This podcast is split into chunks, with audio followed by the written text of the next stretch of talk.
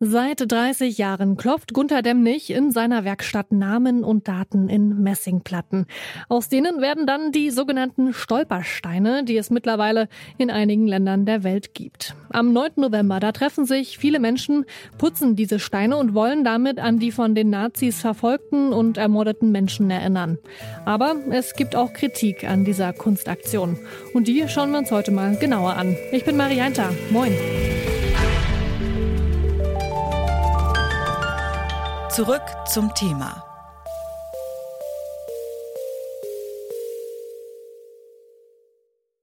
Stolpersteine, die findet man mittlerweile an vielen Orten, eingelassen in die Gehwege. Fast 95.000 dieser Messingsteine hat der Künstler Gunther Demnig seit Anfang der 90er weltweit verlegt.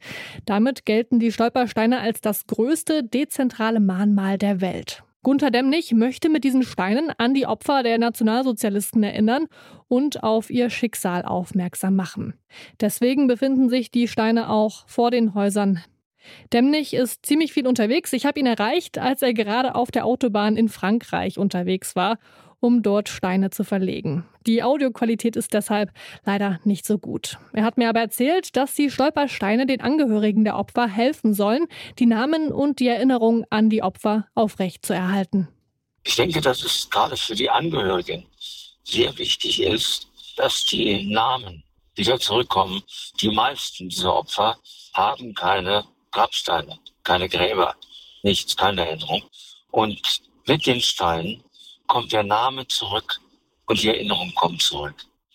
Und gleichzeitig ist es für Schüler fast ein anderer Geschichtsunterricht. Es ist nicht irgendwo passiert, sondern ja, bei uns um die Ecke. Die Stolpersteine sollen an alle Opfer des Nationalsozialismus erinnern. Daran gibt es aber auch Kritik. Man könne zum Beispiel nicht das Leid eines Luxemburgers, der in den Kriegsdienst gezwungen wurde, mit dem einer im KZ ermordeten Person gleichstellen, findet zum Beispiel Jens Christian Wagner. Er ist Stiftungsdirektor der Gedenkstätten Buchenwald und Mittelbau Dora. Gunther Demnig kann mit dieser Kritik nicht viel anfangen. Also ich kann eins sagen, jedes, jeder Stein, jede Inschrift wird von mir letztlich noch überprüft und dann wird überlegt, Stein oder nicht Stein. Gunther Demnig sagt, dass er über alle Steine wohl überlegt entscheidet. Wie genau er das macht, das hat er mir aber leider nicht erzählt. Es gibt aber noch mehr Kritik. Die richtet sich an die Größe und Form der Steine. Die jüdische Künstlerin Deborah Petros Abelles, die unter dem Namen Dessa arbeitet, findet, dass kleine Plaketten, die in den Boden gelassen werden, nicht ausreichen, um das Leid sichtbar zu machen und der NS-Opfer würdig zu gedenken. Sie hat ihre Großeltern im Holocaust verloren und wünscht sich, dass mit ihrem Gedenken würdevoll umgegangen wird. I think it's just not good enough. It's um the small little cube stone, metal stone in the pavement. I asked, I once asked somebody in Berlin, would you do this? Would, would Angela Merkel have, have a small stone in the pavement? Person said, but Dessa, that's, das ist nicht die gleiche Niveau. And suddenly there was this silence and she realized what she was saying. This is another level. Uh, so in the, in the subconscious here, we are saying that the people in the pavement, that's good enough for them, but not good enough for a lot of other people. The idea of remembering people is, of course, very good, but it's not the right place. They could have done this as a wall in the cemetery, for example, where normally dead Jews are. A wall around in the in the cemetery with, with the names on would have been a, a correct way and a worthy way of doing this. Der Erfinder der Stolpersteine sieht das anders. Er wollte die Steine tatsächlich ursprünglich an Wänden anbringen. Aber dann wurde mir gesagt, vergiss es. Die Hausbesitzer wollen das nicht.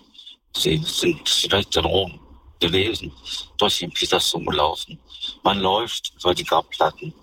Und ich habe mich mir sagen lassen, je mehr Menschen über die Grabplatten laufen, desto höher die Ehre desjenigen, der dort begraben ist. Also hat er sich für den Boden entschieden. Ähnlich wie die Grabplatten im Petersdom, über die man ja auch laufen kann. Wie ein Gedenken an die Opfer des Holocaust auch aussehen kann, zeigt die Künstlerin Dessa. Sie will über die Namen und die Daten der Ermordeten hinausgehen und zeigt in ihren Arbeiten diverse Geschichten jüdischer Menschen in Deutschland und spricht in Workshops über jüdisches Leben.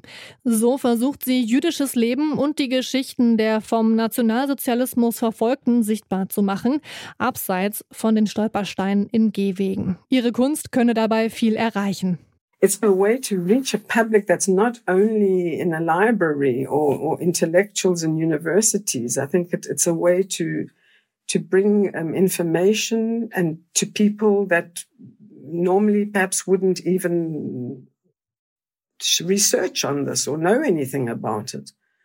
Uh, I think it's a very powerful tool. Wie kann Kunst also dazu beitragen, an die NS-Opfer zu erinnern? Für Gunter Demnig ist es die tägliche Arbeit mit den Angehörigen. Also wenn äh, Sie mal einen Tag mit mir unterwegs sind und in verschiedenen Orten mit den Angehörigen zusammen die Verlegung erleben, dann wissen Sie, es ist eben keine Routine, was mir auch vorgeworfen wird. Nebenbei, dass ich ja auch Geld verdiene, nicht also Künstler dafür kein Geld verdienen. Es ist keine Routine. Es ist immer wieder anders. Es sind andere Menschen. Es sind andere Menschen, die dazukommen, Angehörige, die sich diese Steinerung wirklich ausdrücklich wünschen. Deswegen habe ich auch die Stiftung Spuren ins Leben gerufen. Auch für die Künstlerin Dessa ist es vor allem die Zusammenarbeit mit Menschen, insbesondere mit den Kindern und Jugendlichen, denen sie in ihren Workshops begegnet. Each life was important, not just the name. And somehow the, the artwork should have something that is unique for that one person. That's an important point in my message. That's, that's the key issue here because these are, they are the people for tomorrow. I'm already 73, you know, uh, so my generation um, is not the future. The future lies with these young kids.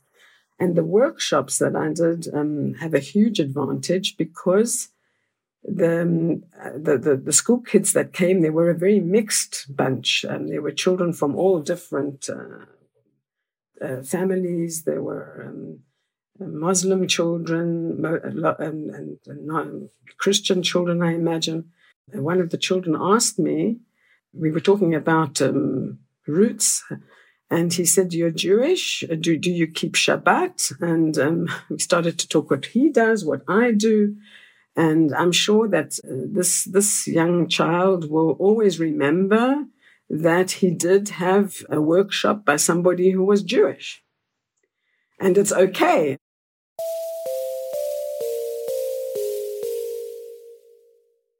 Gedenktage wie der 9. November sind wichtige Gelegenheiten, um an die NS-Opfer zu erinnern.